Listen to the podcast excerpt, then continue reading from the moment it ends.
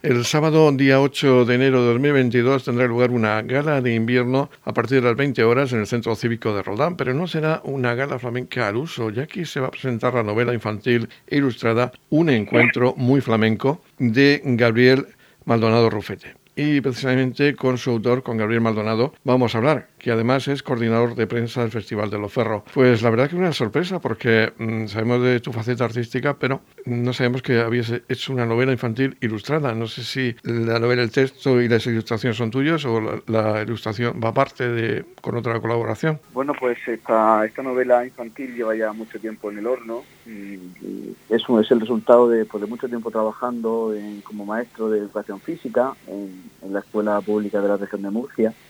Y, bueno, eh, dentro de la unidad didáctica donde yo trabajo el flamenco con mis niños, pues siempre hay una obra de teatro al final, que es el, es el germen de esta novela, ¿no? Una historia fantástica entre dos personajes y que, bueno, cuando una tarde dije, ¿por qué no, por qué no alargar esto, no? Y bueno, y al final ha salido una novela de 108 páginas, creo, y ilustrada por una chica de Molina de Segura, por Rocío la Pequeña, que además eh, también lleva el flamenco muy dentro porque es bailadora o ha sido bailadora o, y, ama este, este arte. Así que, pues bueno, nos hemos juntado dos personas que, que estamos enganchadas al flamenco y bueno, y así ya ha nacido este proyecto que, con el que estoy muy contento. Háblanos una, breve, una breve sinopsis de lo que es la novela y el hilo conductor es el flamenco. Es, um, Sí, el, hilo es el flamenco, el arte flamenco. Eh, la novela eh, arranca en Sanlúcar de Barrameda, donde una ave flamenca que, que migraba con su, con su bandada de flamencos se pierde. Es un poquillo despistada, un poquillo alocada y se pierde esa flamenca de su bandada que venían a nuestra tierra, a San Pedro del Pinatar a estas salinas magníficas que tenemos muy cerca de, nuestra. Y en, esa pérdida, en esa eh, buscando cobijo, buscando comida, pues eh, encuentra a un grupo de, personas, a un cantador, una bailadora y un guitarrista, un grupo de amigos en la taberna, en una taberna, en la puerta de una taberna, cantando. Y bueno, y la flamenca, que como te he dicho, era muy despistada, un poco, un poco alocada, un poco histriónica, pues se acerca a, a ese grupo de personas que estaban cantando porque ella dice, ostras, ¿qué está haciendo esta gente?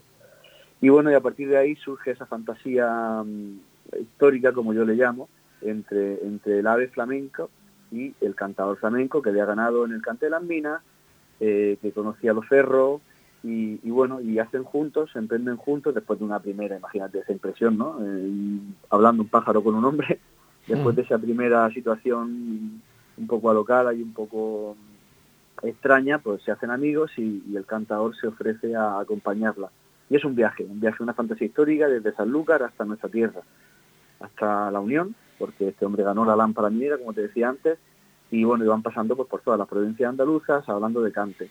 Con lo cual la fantasía, eh, la ilusión, eh, pues se, se, une con datos reales del flamenco, para al final el objetivo es acercar a los niños nombres de este arte, palos, eh, terminología que es, totalmente ajena, eh, pero tratando de hacerlo de una forma dinámica, divertida y, bueno, y con esa fantasía que te comentaba.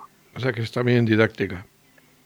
Sí, sí, tiene una parte muy importante didáctica, ¿no? Yo juego con el humor, juego con el amor, juego con, esa fantasía, pero eh, el objetivo final es que nombres como el planeta, como el Nitri, de los primeros cantadores, nombres como bueno como los actuales, como Miguel Poveda, como Rocío Márquez, como Maite Martín, eh, aparezcan en la novela, o sea que son, son personajes reales y también ahí reivindico el flamenco de la región de Murcia.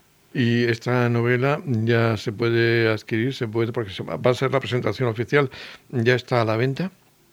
Sí, ya está a la venta. La hicimos la primera presentación porque la novela la, la, la publica, la edita el Festival del Cante de las Minas fue un proyecto que le presenté a su coordinador, a Juan Carlos, hace, hace unos años, un par de años, y bueno, le, gustó la propuesta y a partir de ahí hemos estado trabajando todo este tiempo pues para tenerla lo antes posible, ¿no? Y se presentó el día oficialmente en la Unión, con el alcalde de la Unión, también vino gente de Los Cerros, vino Mariano, eh, vino Nuria, vino Paco Aparicio, y que estuve arropado por la gente de Los Cerros, y se presentó el viernes 10 de diciembre en la Casa del Piñón en la Unión, y a partir de ahí, eh, pues tratando de que esta ave flamenca vuele, ¿no?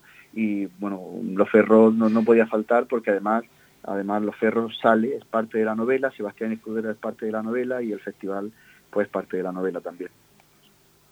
La podemos comprar, ahora mismo está a la venta en la página web www.alaireyacompás.es o poniendo un encuentro muy flamenco, Gabriel Maldonado, seguro que sale el enlace para, para su compra. Y lo vas a hacer en una gala, la primera del año 2022, de la gala de invierno de los Ferros Flamenco. Háblanos también porque va a haber un cartel con cante y baile. Sí, así es. Eh, los Ferros pues sigue apostando por, por, por, traer el flamenco durante todo el año. No, no somos una peña ni un festival exclusivamente de verano, sino que defiende y lucha porque el flamenco esté presente durante todo el año en Roldán, en este caso en el Centro Cívico de Roldán, que es donde solemos hacer las galas, y ese mismo sábado 8 de enero, mm, eh, tras la presentación del libro, pues realizaremos una, gala flamenca en la que tendremos a, Emilio Serrano acompañado por el torero. Emilio Serrano fue eh, Molino de los Ferros.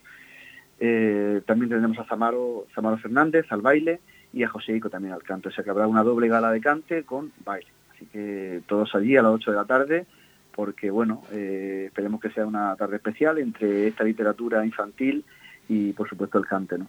Pues Gabriel Maldonado, enhorabuena por ese trabajo que ha visto la luz, suerte en tu faceta de escritor, una de tus múltiples facetas y también desearte un feliz, bueno, además de las fiestas, un feliz año 2022. Pues muchísimas gracias.